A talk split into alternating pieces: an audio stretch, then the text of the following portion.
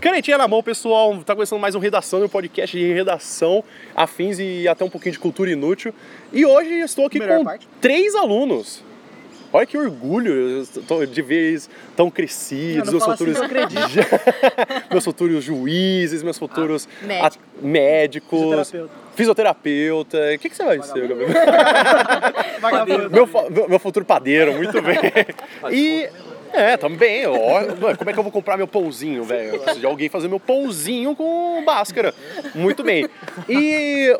Bom, vamos deixar cada um se apresentar então, por favor. Meu nome é Agnes. Meu nome é Gabriel. O meu nome é Danilo. Muito bem. Dona Agnes, é, qual ano que você tá? Terceiro do ensino médio. Perfeito. E me fala uma coisa, que eu sempre faço essa pergunta pra todo mundo que chega aqui. Hum.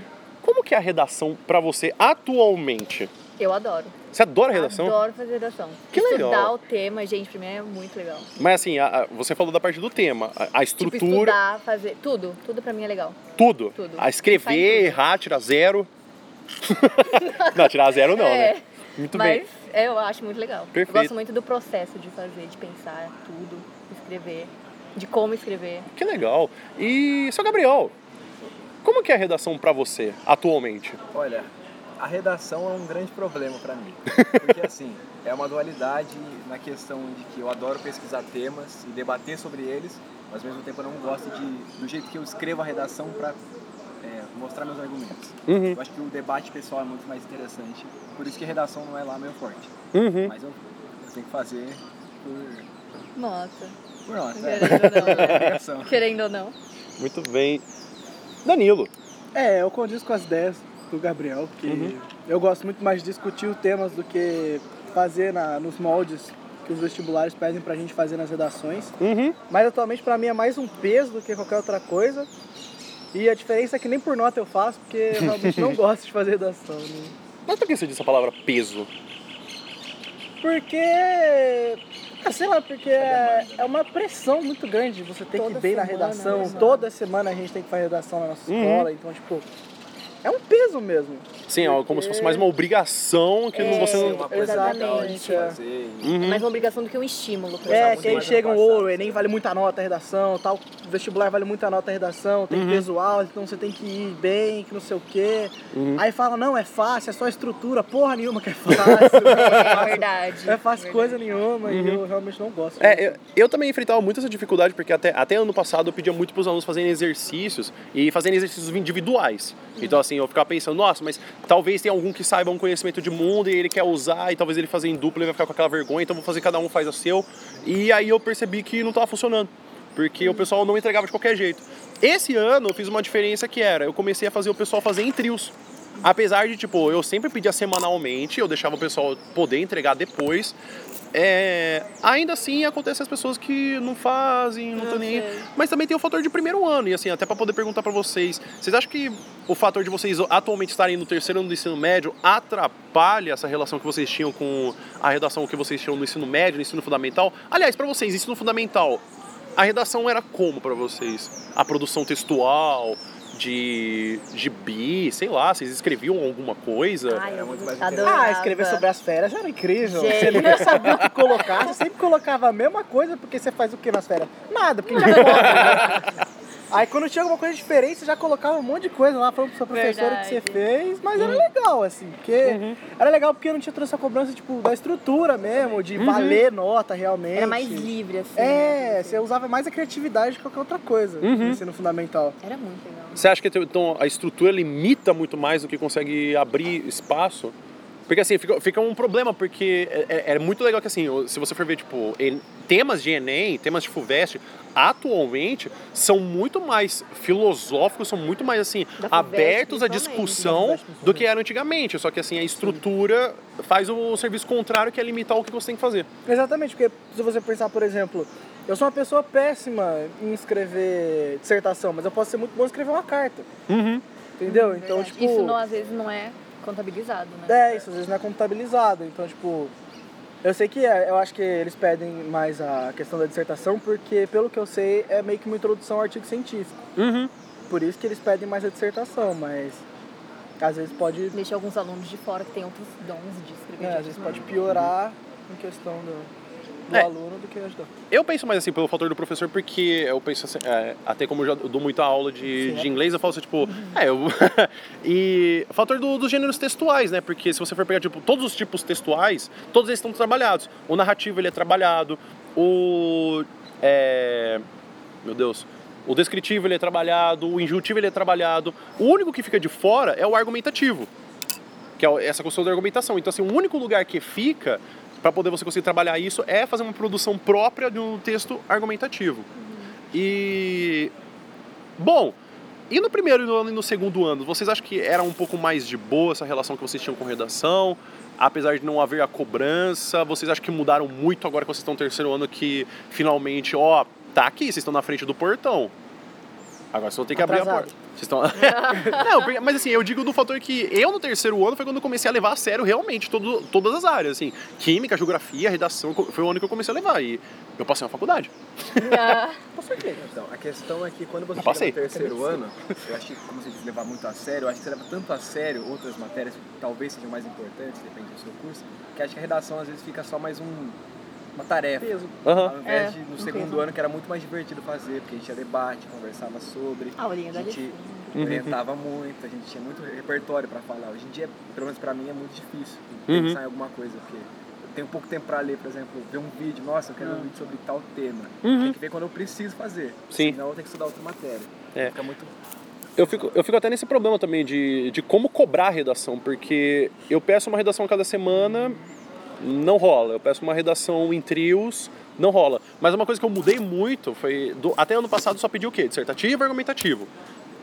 Assim como eu também já falei em outro episódio do podcast, estou começando a fazer o quê? Apresentar outros gêneros textuais que também são cobrados. Então, carta argumentativa. Verdade. Carta argumentativa eu comecei a cobrar, mostrar para eles como funciona a diferença entre dissertativo e argumentativo. Uma crônica reflexiva. Então, mostrar para é eles. importante. Inclusive, eu passei para eles um sobre crônica reflexiva, onde a- a- é, tinha que começar com a pergunta: Você já tentou não ter depressão? E aí, um outro que eu já mandei também era: É, é uma crônica reflexiva que o final dela tinha que ser: é, Bandido bom é bandido morto. Então, assim, trabalhar esse estudo de caso com eles, com a crônica. E o outro com o que eu já falei pra eles foi o bilhete. O bilhete eu achei bem, bem curioso de fazer essa produção textual. diferença de um bilhete pra uma carta? Então, o bilhete ele, Ele tem é uma menos limitação. formal? Ele é menos formal e ele é mais reduzido. Então, assim, você pode até pensar como se fosse o caso de um tweet.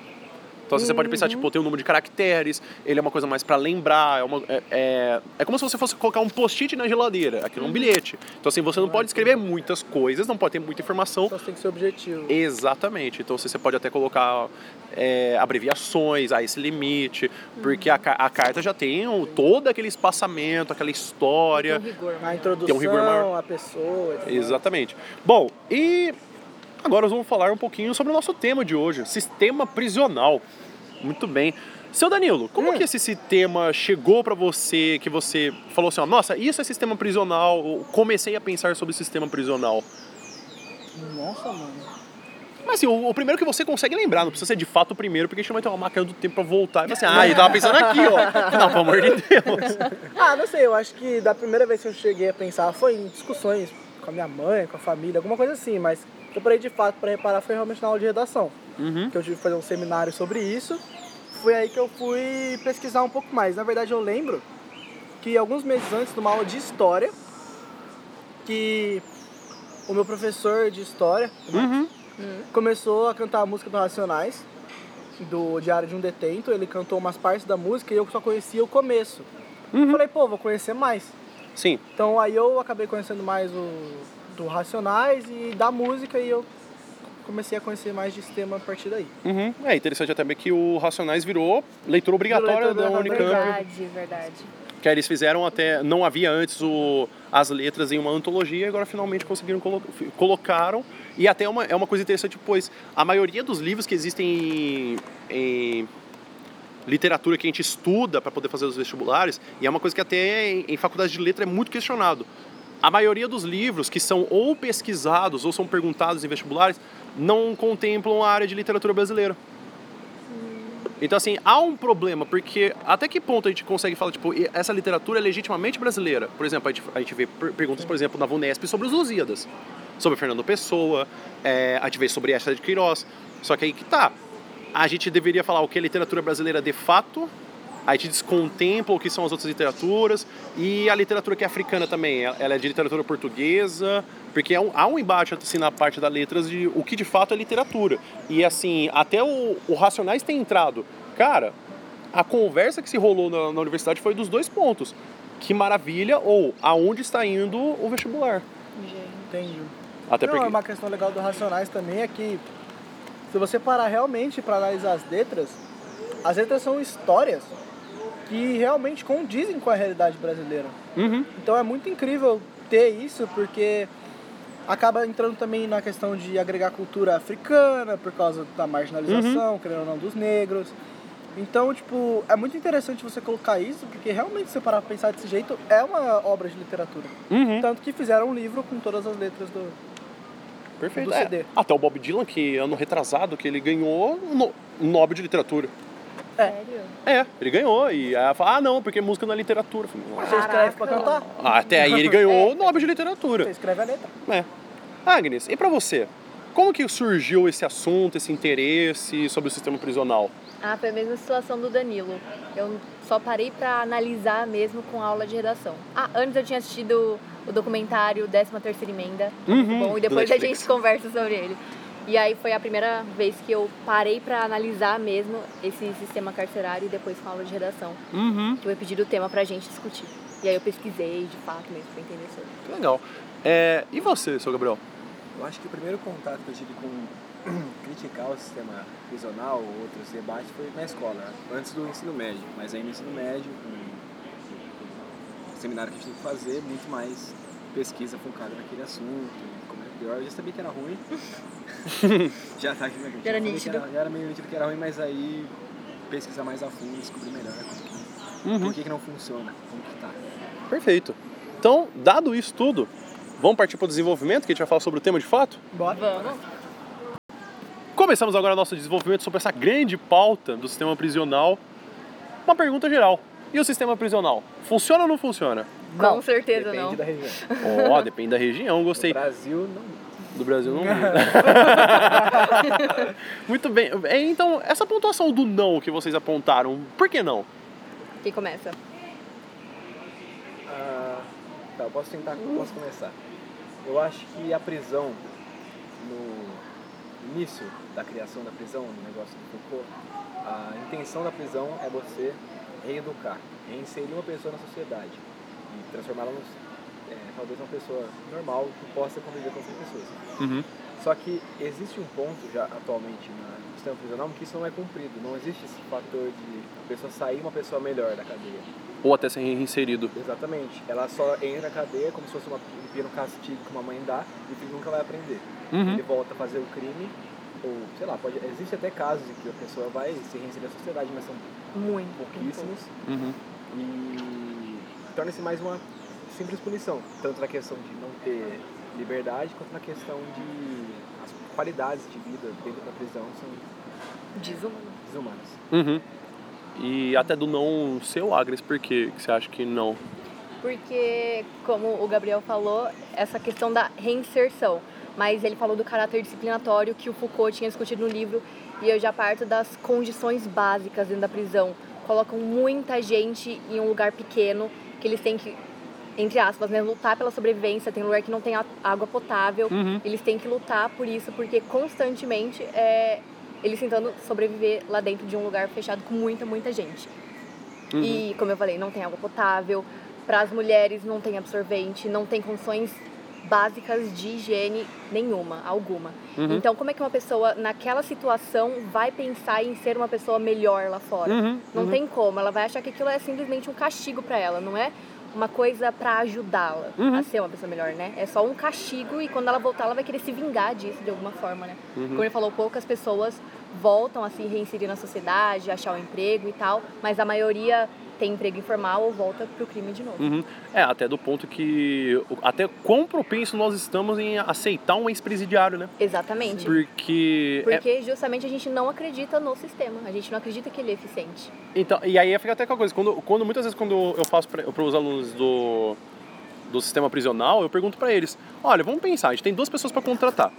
A gente tem uma pessoa que não tem formação nenhuma em administração e uma outra pessoa que tem uma graduação em administração. Porém, você vê que essa pessoa que não tem graduação em administração, ela botou no currículo que ela já tem passagem na polícia. Supostamente falando, todo mundo tem que colocar que tem passagem na, na polícia, se, se tem ou não tem. E esse que a gente sabe, o outro a gente sabe que ele tem graduação em administração. Supostamente, nós vamos contratar quem para poder trabalhar num cargo de administração da nossa empresa? Quem tem a graduação. Quem tem a graduação. E se a gente soubesse que esse cara da graduação, ele. É um estuprador. Já teve. É um estuprador ou ele bate na mulher quando ele chega em casa. Dirigir bêbado. Dirigir né? bêbado. E aí eu até ouço muitos comentários falando assim: ah, mas a gente não tem como saber do lado pessoal da vida dele. Mas é aí que tá, né? Por que, que é tão diferente a gente ver o, ouvir o lado de ex-presidiário e uma pessoa que está cometendo crimes? Até porque eu duvido muito que se a pessoa que está procurando um emprego ela é um ex-presidiário, ela não precise de um emprego. É, verdade. É, mas se você pensar, é até meio contar a história, porque se você pega o ex-presidiário, você sabe o que ele fez. Uhum. Então, se você for pensar assim, é melhor porque você sabe com o que você está lidando. Faz sentido. Nossa, eu não tinha pensado nisso. É, Faz porque, por exemplo, o cara, ele matou uma pessoa. Uhum. Então, se você ele tá trabalhando na sua empresa de administrador, se ele começar a ter mudança de humor muito constante, você, tipo, fica mais de olho, presta mais atenção, porque às vezes pode ser até uma questão psicológica porque ele matou uma pessoa. Uhum. Mas é, é, é contraditório isso, porque é muito mais fácil você saber o que ele já fez O que do esperar que uma dele, né? que não tem ficha. Uhum. Você não sabe o que esperar. Até porque se, se ele não apresenta nenhum tipo de, de mudança social, você, poxa, esse cara mudou. Exatamente. Esse cara tá querendo produzir, tá querendo É. se, reinserir na sociedade. E até fica uma pergunta pra vocês. Em uma sociedade perfeita, Hum. a gente tem ou não tem cadeias? Primeiro, não tem uma sociedade perfeita. Ó! Mas digamos que a gente tem uma sociedade ilusória perfeita. Vamos lá, o mundo das ideias. Mundo das ideias. Será que a nossa sociedade perfeita não tem cadeias? Não tem alguma coisa que a gente vê, assim, ó, isso aqui é uma prisão caso alguém cometa um crime. Porque. Não, tipo, só pra poder terminar, porque assim, é, eu li uma vez o Viagem de Gulliver. No último mundo que ele visita, ele, tá- ele contou uma mentira e aí os cavalos estão olhando pra ele, porque a última, a última ilha que ele vai é da Ilha dos Cavalos, e aí os cavalos falam assim, olha, eu acho que você tá falando coisa que não é. Ou seja, não tem uma palavra pra mentira. Eles falam as coisas, quando acontece uma mentira, eu falo assim, ó, isso aí não, é uma coisa que não é, tipo, não tem nome isso aí que você tá falando. O que, que você acha, o Gabriel?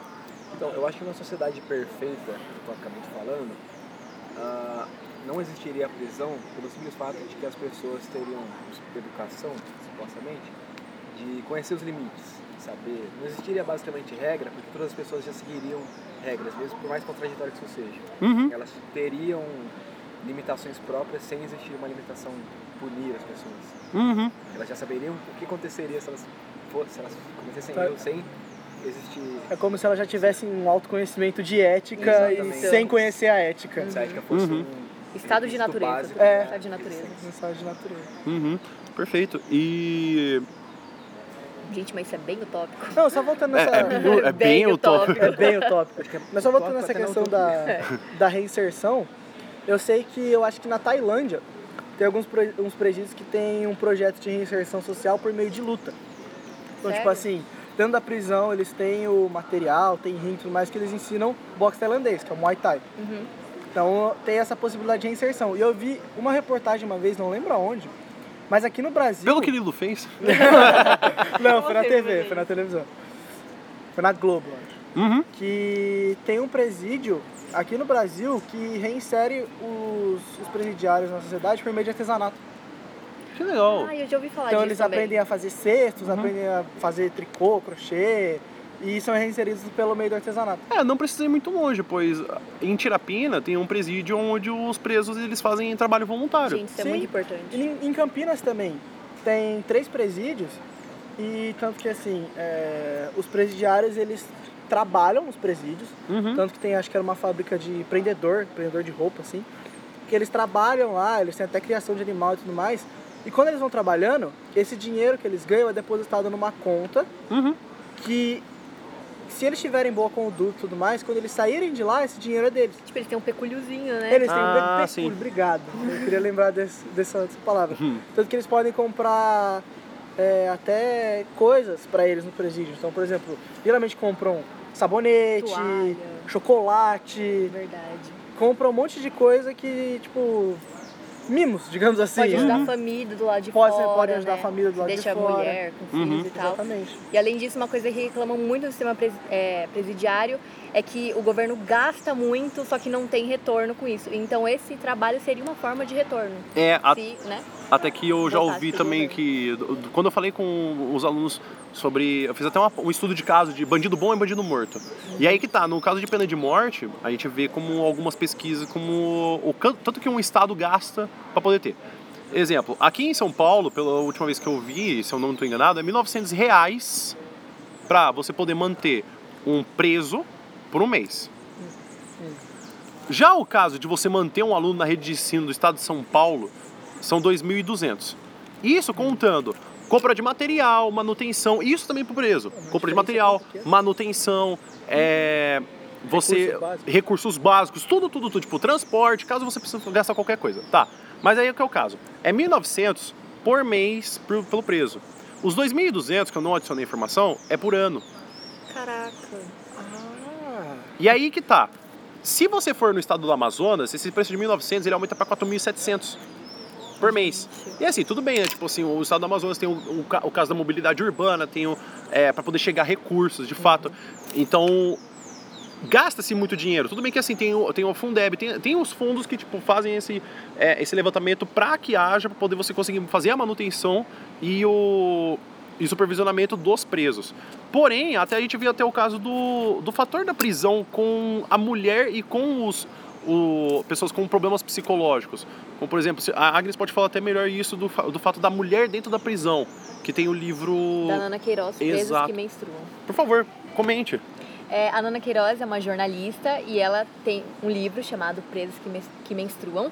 E nesse livro ele fala sobre, a, sobre ela fala, né? Sobre a situação da mulher na prisão, o que, que ela passa, é, mulheres grávidas que não têm acesso a médico, que dão à luz na prisão sem nenhuma, sem nenhum amparo. É, saiu, eu não lembro a- aonde no jornal, que falou que em algumas prisões as mulheres usam miolo de pão como absorvente, porque nem isso elas têm Hum.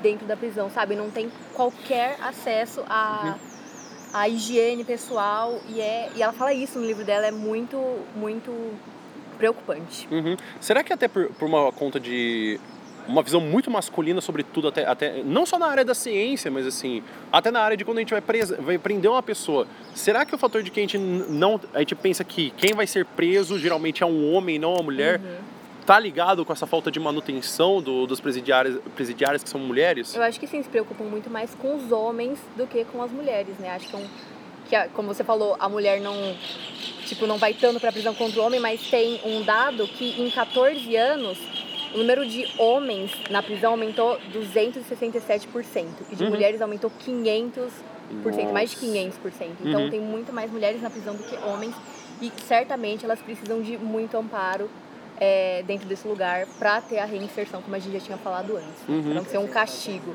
pra não ser desumano. É mais comum. Independência da mulher no século XXI, acho que isso tende até a É, exatamente, são uma questão de debate também, Uhum. né? A situação da mulher na prisão.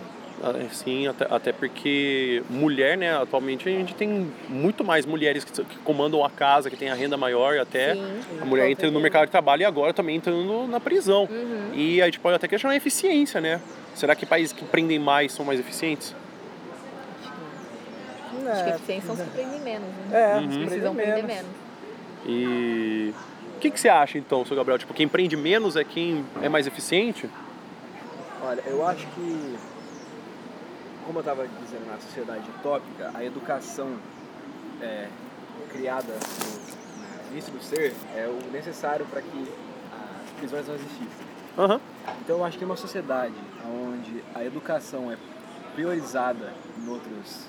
É, é- é acesso a grande parte da população, todo mundo tem acesso a uma educação de qualidade, tende a reduzir o número de, de presos. Por exemplo, a Noruega. A Noruega tem uma educação é, alta, uma longevidade completamente IDH alta, IDH. IDH alto, e lá, por exemplo, eles 80% dos presos saem da cadeia e se reinserem na sociedade. Inclusive, fecham presídios porque não tem. Exatamente, Exatamente. porque não tem preso. preso. Uhum.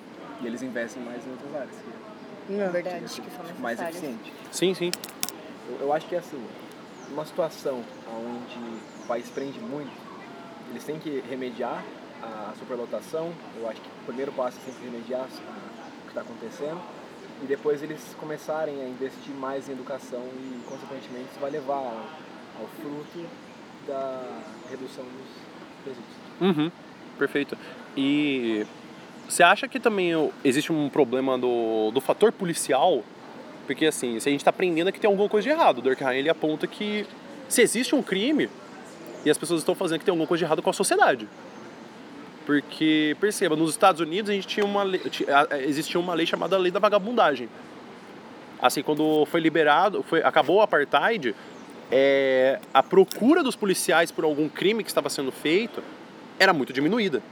Então, assim, é que, assim como aconteceu aqui no Brasil, a partir do momento que você tem o, o, o Império virando república, o que, que a guarda do Império tinha que fazer? Não tinha que fazer nada, tipo, eles procuravam acabou. coisa para fazer e acabou. Assim como, por exemplo, a, a procura da guerra contra as drogas influenciou um mercado imenso aqui no Brasil a ponto de, no período de 1998 a 2009, aumentar em 900% a, a, o 800% o número de pessoas sendo presas. Assim como nos Estados Unidos, que você tinha a lei da vagabundagem, onde você, se você visse um negro sentado ou que ele parecesse não estar fazendo nada, isso era critério suficiente para você prender ele. Verdade. Eram presos por vadiagem. É, então assim, assim como no Brasil a gente também tinha a lei da vadiagem, onde uma pessoa com um berimbau, uma pessoa com um pandeiro e um cavaquinho era motivo suficiente para você prender ela.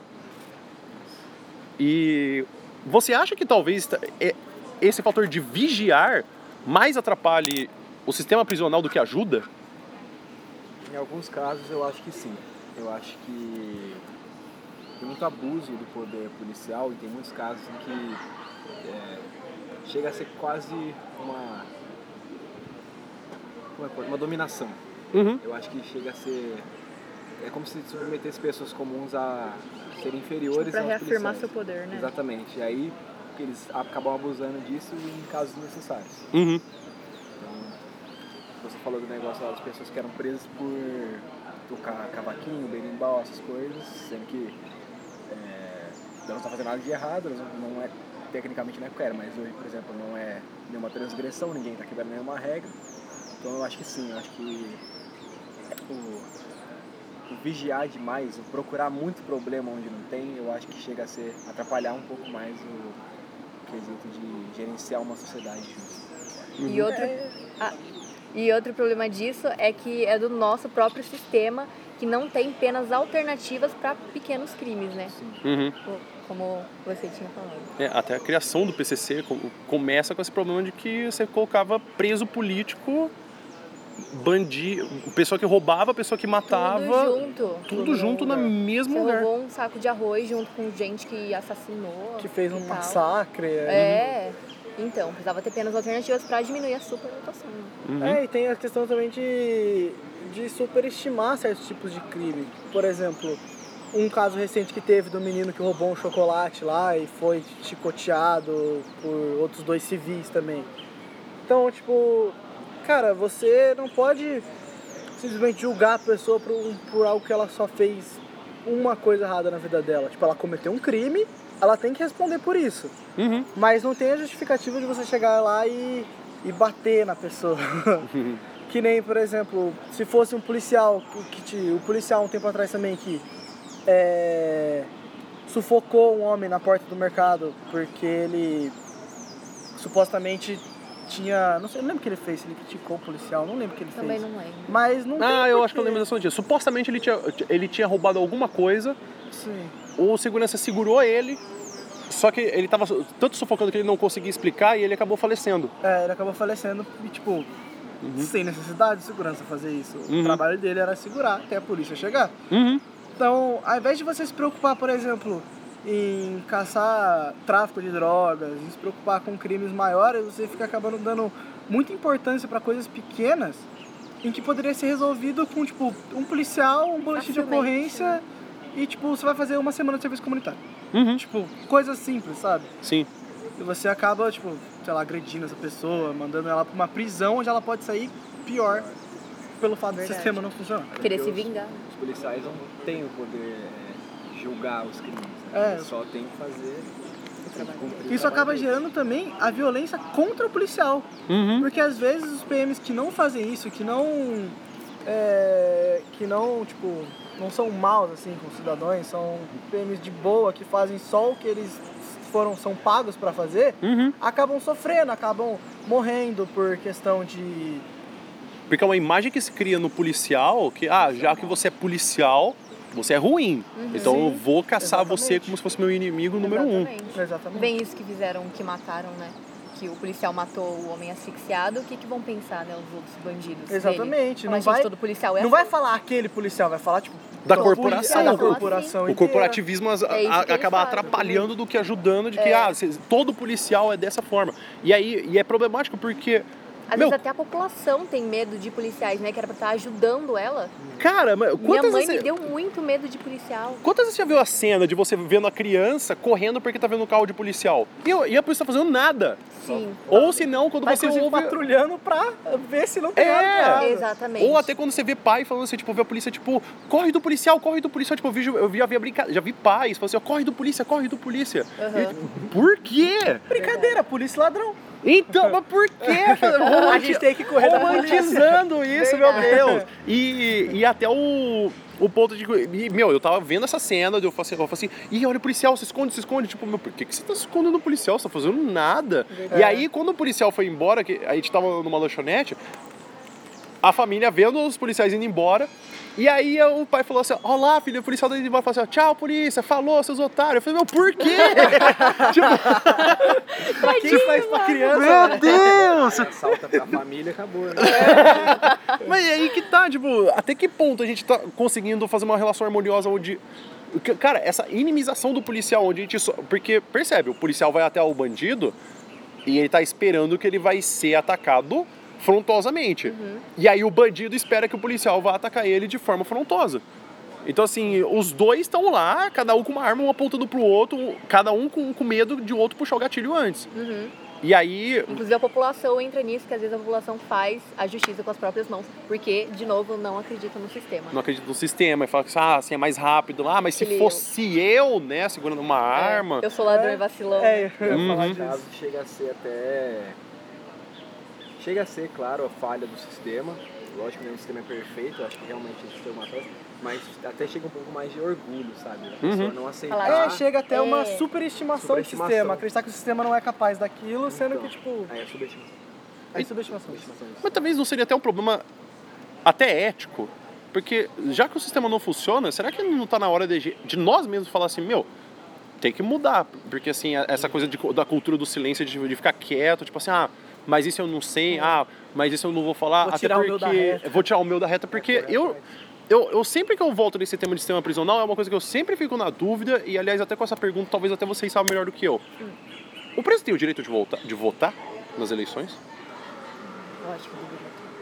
Eu acho. Eu acho que. Então, isso é uma dúvida que eu tenho, sabe por quê? Porque eu fico vendo muito o Eu fator não sei de... se ele vota, mas. Não, eu acho não sei também, é- Deveria Eu também ter o não direito. sei, eu acho que deveria ter o direito também. que Não vota, mas eu também É, eu acredito. acredito que que não não vota. vote, mas deveria ter o direito. Então, porque é eu até... cidadão como qualquer um. É, porque eu até penso assim, é, aqui no Brasil existe muito essa coisa do, do, tra- do trabalho, porque lá nos Estados Unidos, o trabalho, é, você não pode obrigar, que a, que a 13 terceira emenda, ela, ela aponta que nenhum cidadão pode trabalhar, a não ser em estado de preso. Ou seja, não tem trabalho forçado lá, a não ser quando você está você tá preso. Ou seja, você vai quebrar pedra, mas você vai quebrar pedra porque você é preso e você tem essa obrigação constitucional. Então, assim, o trabalho escravo nos Estados Unidos, ele só é liberado nessa parte. e aí eu fico pensando, então quer dizer que o cara ele perdeu todo o direito de cidadão a partir do momento que ele é preso nos Estados Unidos. A 13 terceira emenda, né? Tipo, que ela deixa vago. Que ele deixa vago, tipo assim, então um cara ele vai trabalhar É, obrigatoriamente como escravo. na questão que eles tentam, tipo, é, digamos assim, educar as pessoas na base do medo também. Uhum. Não é uma simples, um simples fato de você educar a pessoa e falar o que é errado ou o que não é aceito, você simplesmente impõe medo nela pra ela não querer virar um escravo. Uhum. E aí que eu fico ne- ne- nesse de até que, até que ponto o, o preso tem direito? Porque, por exemplo, aqui no Brasil é, é inconstitucional você obrigar o, o trabalho forçado. Assim como também o caso de pena de morte. É inconstitucional. Você não pode aplicar pena de morte porque é pétreo. Está escrito lá na Constituição Federal. Todo mundo tem direito à vida, todo mundo tem direito à liberdade. Então você não pode forçar um trabalho, você não pode fazer pena de morte. Só que aí que tá. Eu, me fala se eu estiver errado. Eu não vi nas eleições, do que eu lembro, de alguém falando sobre como dar melhorias para presos. Também não. Eu já, eu já ouvi assim, ó, eu vou aumentar o número de presídios, é, eu vou fazer uma, vigil, uma vigilância maior, eu vou equipar a polícia melhor. Tipo, assim, beleza, tá, uma guerra contra o crime eu ouvi. Agora, e o preso? Eu acho que ninguém se preocupa com isso, né? É. Porque, por exemplo, alguém vai falar que quer dar. Imagina, alguém vai falar que quer dar melhores condições para os presos dentro das prisões. Quem é que vai, entre aspas, né, querer ouvir isso? Uhum. falar que tá protegendo, né? Tá protegendo porque é bandido, tem que estar naquela condição mesmo. medida que eu tinha visto em algum lugar, eu não lembro agora, é dar aula para preso. Uhum. Fornecer educação, não sei que tipo de educação, mas é realmente ter alguém que vai dar aula para os presos e ensinar alguma coisa para ele, provavelmente coisas éticas e, Uhum. Já dei um, sobre, um debate sobre isso. e aí... Esse debate que eu disse? Mas você não já deu aula? Ah, eu, tipo, eu já dei uma aula de- na redação sobre o, o sistema educacional para os presos. Ah, eu acho que, acho que foi Mas você isso, não então. deu aula para os presos, você disse que estava pensando em dar aula. Eu né? tava pensando em dar Ah, aula, tá, porque é até uma coisa que, assim, tem muita gente que tem muito medo. Por exemplo, eu, eu já fui aterrorizado, falei assim, nossa, mano, ia até na prisão dar aula. Porque que nem na, na série Mind Hunters, é, acho que é 1920, 1930, é, meu, o- o- os caras tinham que assinar um termo falando assim, ó, se eu for feito de, de, de refém, ou se eu morrer, ou sofrer alguma violência na, na prisão, o governo do estado de tá, tá, tá não se responsabiliza. Caraca. Então, mas assim, isso lá em 1900 e bolinha. Ah, sim. Atualmente, do que eu já vi de pessoas indo em presídio dar aula, meu, eles são assim. É, é- é Deus e acima de Deus e eles dando aula. Porque assim, eles foram até um lugar que ninguém, ninguém vai. Porque assim, nada melhor como ausência pra você para te causar indiferença. Ou seja, tipo, a família vai lá, chora que você tá preso uma semana. Aí na segunda semana vai, só que não tá tão triste. Na terceira fala que foi visitar o- outra coisa e não foi na cadeia. Depois Aí na quarta esquece, ou seja, depois vai esquecendo. Porque assim, uma pessoa que tem 37 anos de prisão, meu, como que você vai até uma prisão visitar a pessoa toda Todo. semana? Pois é. E aí fica. Acabam sendo esquecidos. né? Acaba sendo esquecido. Então, se uma pessoa que vai dar aula, então, tipo, ela vai levar, levar educação pra esse lugar, é. E essas pessoas foram bem recebidas lá? Sim, foram bem recebidos. Eu nunca ouvi, assim, eu nunca ouvi, tipo, destrato, maltrato ou desrespeito. Muito pelo contrário, eu sempre ouvi fatores. Nossa, é o assim, contrário do que todo mundo pensa. é a minha bolha social. Mas assim, eu já dei aulas em, em regiões periféricas, onde havia o desrespeito e as pessoas falam assim, meu, eu dava aula em sistema prisional e não é que nem aqui. E assim, pessoas que mataram, assim, tinham pessoas que assim, a- a- eles até falam assim, ô dona, é, eu vou, vou, vou sair daqui e matar, mas assim, eu agradeço o que você está fazendo, mas assim, é, Não é pra mim. não é, pra mim, mas assim, eu, eu entendo, respeito, eu acho Respeito, super né? bacana. Tipo, E isso é- é muito bom. Então, é, é aí que tá. E a gente pode até ver do fator de. do fator de, de problemas psicológicos. Como, por exemplo, que o Mind Hunters bota em. da série da Netflix bota em pauta é. Será que esses presos não precisam ser acompanhados psicologicamente falando? Com certeza. Sim, um tem que ter todo um amparo. Com certeza. Não é, alguém se formou em psicologia, quem vai pensar em dar aula, em dar aula não, em atender um presídio. Uhum. É sempre Sim. Porque- um pouco. Pensa também, tipo, por exemplo, um cara que fez alguma coisa errada dentro do presídio vai passar três dias numa solitária. Mano, três dias numa solitária, solitária é um cubículo. Uhum. Com certeza, E, tipo, consequentemente você vai arranjar um problema É, com péssimas condições, É. tanto de alimentação, tanto de habitação, cara, você fica louco. Uhum. Você fica literalmente louco. O Heath Então, Ledger assim- fez isso pra fazer o Coringa e depois ele se, É. se suicidou. Uhum. Ele ficou muito tempo sozinho. Se eu não me engano, no sistema prisional em Israel, parece que assim, é um dos mais duros, assim, tem, tem perpétuo tal, assim, a solitária é uma medida de assim, a pessoa fica de 12 a no máximo dois dias. A dos Estados Unidos che- chegam a ter casos que a pessoa fica nove dias no- na solitária. Você viu, você assistiu Olhos que Condenam, né? Eu, eu não assisti o, o Olhos que Condenam, eu não assisti. Não, porque tem um, da, um das, dos meninos, né? Não sei, homens, que foram presos que ele fica na solitária. Gente, é assim, horrível você assistir ele lá dentro. Porque quebra o ar-condicionado, ele, ele não consegue respirar lá dentro. Nossa, aquele cubículo, ele não vê nada lá de fora e ele pede pra ficar lá dentro. Uhum. Querem matar ele, mas é horrível você ver ele naquela situação. É Uhum. aterrorizante. É inumano. É inumano, É exatamente. É, É horrível. priva da gente. liberdade duas vezes. É. Uhum. Bom, mais alguma coisa para adicionar? Hum... Ah, não sei. Pode ser que o Brasil é o terceiro maior país, terceiro maior população carcerária do mundo. Uhum. Umas estatísticas, Ficando- né? É, Segundo umas estatísticas. estatísticas ficando atrás apenas de Estados Unidos e China. Uhum. E assim, eu- É. tem, tem muita gente que reclama muito desse fator do, do Brasil ser a terceira maior população carcerária, mas assim, botando em xeque mesmo, assim, botando uma, uma lenha na fogueira, é, a gente tem a terceira maior população do mundo. Faz sentido. teoricamente tá É. proporcional. Teoricamente tá É. proporcional, assim, até do ponto que a Tem cada. mais população que os Estados Unidos. Hã? A gente tem mais população que os Estados Unidos. Não, não tem. Ele falou terceira. Não, a- o Brasil é a terceira maior população do mundo. Mas tem a é, China, Índia, Brasil. Ah, é, faz sentido. É. Os Estados Unidos Mas não tem mais gente tem? que o Brasil? Não, os Estados Unidos tem mais preso. Tem, tem, tem- De a- a- população absoluta? é, Ah, tipo, forte população. absoluta. Então. Isso, tipo, Estados Unidos é que assim, como o Brasil tipo, tem, tem populações que são assim, majoritárias, tipo, tem, uma, tem populações que são grandes, Uhum.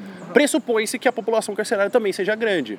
Sim. Assim, eu eu não tô dizendo que assim, isso é uma justificativa plena, sabe? Ah, não, porque Sim, eu- mas faz sentido. mas faz sentido. Matematicamente falando. matematicamente falando. Até porque a proporção no Brasil, se eu não me engano, é de 106 presos a cada 100 mil. Então, assim, você encontra com muito mais coisa. Mas aqui, por exemplo, na China, na China você encontra, eu acho que 60 presos a cada 100 mil. Então a proporção Então não é uma regra, né? Não é uma regra. 342 mil, 342 presos a cada 100 mil habitantes. Do Brasil. Do Brasil. Do Brasil. Ah, tá. O, do- o da China é quanto? O da China, da China são 108 a cada 100 mil habitantes. Então, Mas aí aí, dá pra ver, né? É, sim. aí fica 28, confuso, tá? porque a- até as estatísticas tipo, a gente pode China também manipular muito fácil. Então, mas a, a estatística é muito fácil de manipular, como por Sim. exemplo, se na China, ah, tem, um, tem 118 a cada 100 mil. Eu falo, Pô, então tá, tá tranquilo, mas tem 2 bilhões de pessoas lá. Exatamente, não é só isso. Exatamente. É, aqui no Brasil é 318 a cada 100 mil. Eu falo, tá, mas tem 200 milhões. Então, assim, a- a- mexer muito com estatística é uma coisa que, que atrapalha muito. Por quê? Eu vejo muita gente tentando usar a estatística ao, fator, ao favor. Que nem No último que a gente falou sobre o, sobre o meio ambiente, ah, mas aumentou em 80% o número de queimadas no mesmo período do ano passado. Mas o ano passado foi recorde de não ter. Então, assim, não que eu tô falando que, que, que ah, é justificável ter aumentado. Na verdade, poderia, se, se reduziu, por que, que não manteve a redução? É. Mas é um controle de, de informação que você tem. Uhum, exatamente. Assim como, por exemplo, poderia falar muito brilhantemente, tipo, ah, teve um aluno meu que ele aumentou a produção de redação do ano passado para esse ano em 100%. Mas É as porque eu notas caíram. É, mas ano passado ele não fazia redação, agora ele faz. É, exatamente. Cara- Você viu a carapuça, Gabriel? A minha não. Eu continuo fazendo. É, mas- manteve a média. Mantive, é médio, exatamente. Faz sentido. Muito bem. Mais alguma coisa pra gente poder adicionar? Ah, racionais. Escutem racionais. Ah, calma que a gente já vai fazer as nossas sugestões no, no último, Ah, é o último. Tem. na última parte. Hum, Eu acho que é só isso. eu acho que é só isso, né? Ok. Vamos pra conclusão então? Vamos. Vamos. Agora a gente vai pra nossa conclusão pra se- finalmente encerrar esse assunto. Ah, tá acabando. Ah, mano, que. Mas agora a parte mais legal. É, que agora são as sugestões e aí a minha visão sobre os vestibulares, dicas de redação. Bom, é, sugestões dos meus alunos, quais são? Eu já falei três vezes. Racionais. Perfeito. Ouçam racionais. Tem alguma música específica para caso a pessoa ela, ela queira ouvir Racionais hoje? Nesse tema, o Diário de um Detento. Ok. Porque Se não. ele conta a história que foi do massacre do Carandiru. Perfeito. Foi um evento que aconteceu 1 de outubro de 1992. Oh, 8 horas da manhã. oh. E se não for para ouvir Mentira, especificamente dia do. 2, tá? Essa é a música. Ah, tá. Mas se não for especificamente do, desse tema, se a pessoa gostaria de ouvir Racionais, porque estou afim de ouvir um, um novo artista, qual música legal. canção? Qual canção? É, tipo, se é uma canção que você gosta muito, você fala assim, meu, se quer ouvir Racionais, ouve isso. Eu gosto muito de uma canção que chama Nego Drama. Uhum, É uma canção que eu acho muito boa. perfeito. Um álbum? Sobrevivendo no Inferno, Perfeito. que é o álbum que caiu no campo também. Perfeito. É. Hã? Banditismo Social, Qual? Cangaço também. Banditismo social. Você pode explicar o que é banditismo social? Banditismo social é quando a pessoa, como indivíduo, né, ele acaba recorrendo ao crime porque ele não tem outra forma de sobreviver. Como, por exemplo, o tráfico e o cangaço. Como, por exemplo, o tráfico e o cangaço. Uhum. Se, por exemplo, aquelas crianças que são aviãozinhos, sabe? Que às vezes é órfão no meio da favela, não tem o que fazer, acaba indo pro crime porque é dita assim como a oportunidade mais fácil. Só que nesse caso Uhum. não é nem tipo o meio mais fácil, é o único meio. Que, porque eles estão numa- num sistema onde tudo que está rode- rodeando eles é aquilo. Exatamente. Perfeito. Que legal. É, um- é uma, é um conceito, é uma pesquisa. Não, mas eu lembrei não. Acho que Ah, é. tá. É, acho que é uma, uma pesquisa mesmo, é um conceito. Mas social acho que é um conceito. Perfeito. É um estudo científico. Gabriel, o que, que você sugeriria para o nosso ouvinte? Ah, nesse tema, eu acho sempre acho interessante botar um contexto histórico né, por as minhas redações. Então, para esse tema, a gente tem a questão da Idade Média, Uhum. onde as pessoas puniam os transgre- transgressores das regras nas próprias ruas. Pessoal chegava, espancava algum ladrão, por exemplo, que matavam, queimavam, bruxa na fogueira Uhum. e essas coisas, tudo era punição no sentido de fazer com as próprias mãos. Sim. Até, até televisivo, né? Você tá vendo ó, Jesus Cristo Praça crucificado na pública. frente de todo mundo. Foi em praça pública acontecia muito isso. E, e quando Foucault criou a ideologia de precisamos criar uma prisão para precisamos criar prisão para construir um, um local onde a pessoa se volte para a sociedade, Tipo, tem que ser isolado, né? tem que se isolar da sociedade, é, o objetivo era evitar que essas punições acontecessem em locais públicos, porque o pessoal tinha muito repúdio com isso. Só que até hoje em dia isso ainda acontece, ainda tem punições publicamente, pessoas que abusam do poder, que acham que tem capacidade de julgar algum crime, e aí vão lá e sentenciam uma punição que não é para ser sentenciada no momento. É o fazer justiça com as Exatamente. próprias mãos. Exatamente. Uhum. É até interessante isso que você apontou, que é muito legal na introdução é te mostrar que nenhum tema ele surgiu do nada. Não Sim, é, sempre tem um não é de agora. Ah, tipo assim, ah não, ele só tem problema no sistema, o sistema prisional agora que o Bolsonaro tomou poder, porque o problema é ele. Não, sempre rolou esse problema no sistema prisional. Então, assim, é muito interessante no, na introdução a te mostrar com o histórico de um tema. Então, assim, ó, desde da Idade Média, assim como você apontou, desde a, da, desde a música de Racionais que a gente consegue perceber sobre o maior foco do, do sistema prisional, assim como teve o massacre do Carandiru, assim como tem o, a obra de Foucault, Vigiar e Punir. Então, assim, a gente perceber que esse tema não é só de agora, então, sempre aconteceu. E principalmente, vamos escrever uma redação, fala por que, que aquela redação é um tema que está acontecendo e não foi solucionado. Por exemplo, por que, que até Por que que hoje. ainda acontece? Por que persiste, né? Então, assim, a gente tem leis, a gente tem mecanismos. Nada eh, não tem alguma coisa governamental que não há uma solução. Como, por exemplo, teve um do, do Enem que, assim, era muito óbvio: lei seca.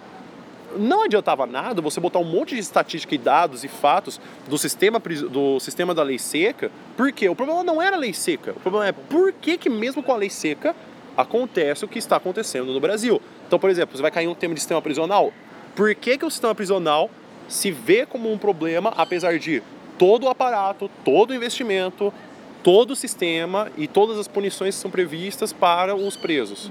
Aquele da mulher, né? A persistência da violência contra a mulher. Isso, tipo assim, não é como, é que- como que se dá, quais são os exemplos, o que fazer, mas assim, por que que, apesar de tudo isso, Continua. continua? Então, assim, sempre perceba, olhe para o tema e pergunte, por quê? Aí você trabalha o tema de uma forma muito mais clara, uma forma muito mais crítica, ao invés de você ficar só jogando estatística, obra, filme e dando um monte de, de repertório para a pessoa ficar pesquisando. Tipo, na verdade, não, você tem que argumentar. Você, ah, desde isso, então a gente pode solucionar assim.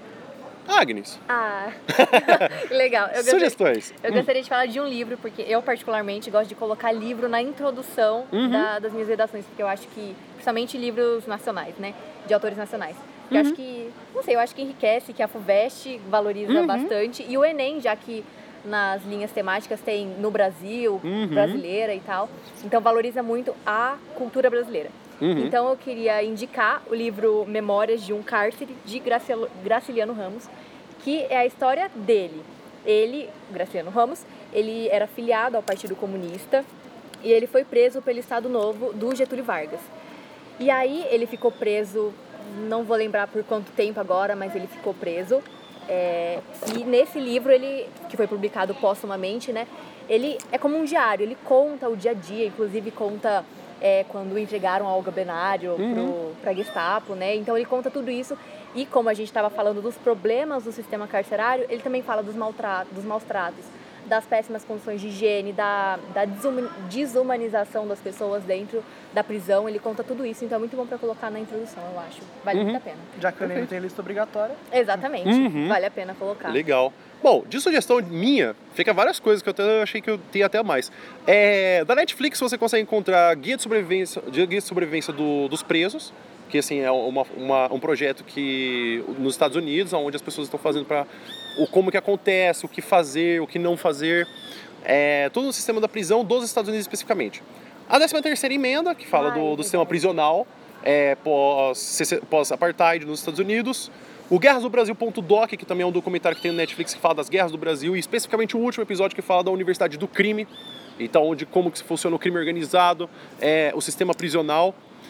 É, Inclusive também o, o documentário do, do Carandiru feito pelo Drauzio Varela, então assim, ouvir ele, como que ele fala, a história, a situação, porque ele convive até hoje com, é, com cárceres, com mulheres, Ele então via- assim, vai, né, constantemente pra lá. ele constantemente vai para lá, então assim, ouvir o- o- os documentários dele é enriquecedor, porque ele convive com essas pessoas, não é, uma, não é um, algo fora da realidade dele, que ele está dentro do escritório achando que é desse jeito, ele está realmente escrevendo e falando. E um livro que, apesar de eu não estou fazendo muitas sugestões brasileiras, mas assim, um que eu gosto muito, que eu li na... que, não sei, o meu tio me deu uma vez, eu acho que ele nem estava pensando nisso, acho que o próprio nome não é autoindicativo, mas é um livro do Dostoiévski chamado Memória da Casa dos Mortos. É um livro que fala sobre a prisão de a penit- penitenciária máxima que tem, segurança máxima que tem no- na Rússia, aonde conta nada mais nada menos que uma, uma casa chamada Casa dos Mortos, que é uma prisão. E aí vai contando essa história de como que esses presos, é, largados numa região tão inóspita do, da Olha o nome Rússia, do livro, né, associado a um... e aí vão contando como que funciona essa vida, tanto, tanto o fator de drogas, fator de amor, fator de família. É, tem um episódio lindo que ele está falando da Memória da Casa dos Mortos, que é, é a celebração de Natal na, na prisão. Então assim, as pessoas iam até lá porque eles montavam peça de teatro de Natal nessa prisão. a Então, gente nunca para pra pensar sobre É. isso, né? Uhum. Que Uma questão legal também que você não. falou do Drauzio Varela, que ele vai lá ver, o que eu acho legal da música do Racionais é que conta da visão de alguém que era do meio. A visão de um lá, preso né? Sim. dentro do massacre. Então assim, nada melhor do que o lugar de fala pra gente entender É. o lugar Como onde, que é, né? como que é e onde que está sendo feito isso. Ah, e outra coisa que eu acho que quase todo mundo já assistiu, né? Mais Olhos que Condenam, que é muito importante ver, principalmente como que a reinserção daqueles jovens, né, dentro da sociedade depois de terem passado por tudo aquilo injustamente. Como é difícil para eles encontrarem emprego, é chegarem perto das pessoas porque as pessoas odeiam eles, então é muito importante. Se vocês não assistiram, assistam, porque é muito legal. Perfeito. Pessoal, fica o espaço aberto então para vocês agradecerem, para vocês é, mandarem um beijo, um abraço, mandar um like. Vai lá. Obrigada, Ah, gente. Valeu, fazer uma menção honrosa à Júlia, que era pra estar aqui, porque ela também era do grupo, mas Uhum. não Verdade. pôde, por fatores geográficos. mas acho que só isso. É Perfeito. nóis. Então, eu agradeço vocês por, por terem vindo. Ai, Gosto muito de vocês, chorar, espero que vocês até. Nada, que- espero até que vocês possam vir num próximo episódio pra gente poder conversar de alguma Claro. outra coisa que vocês gostem. Muito obrigado, acho que foi tão Obrigada. enriquecedor pra mim quanto foi enriquecedor pros nossos ouvintes. Muito obrigado por terem ouvido e até o próximo episódio. Tchau, tchau. Adeus.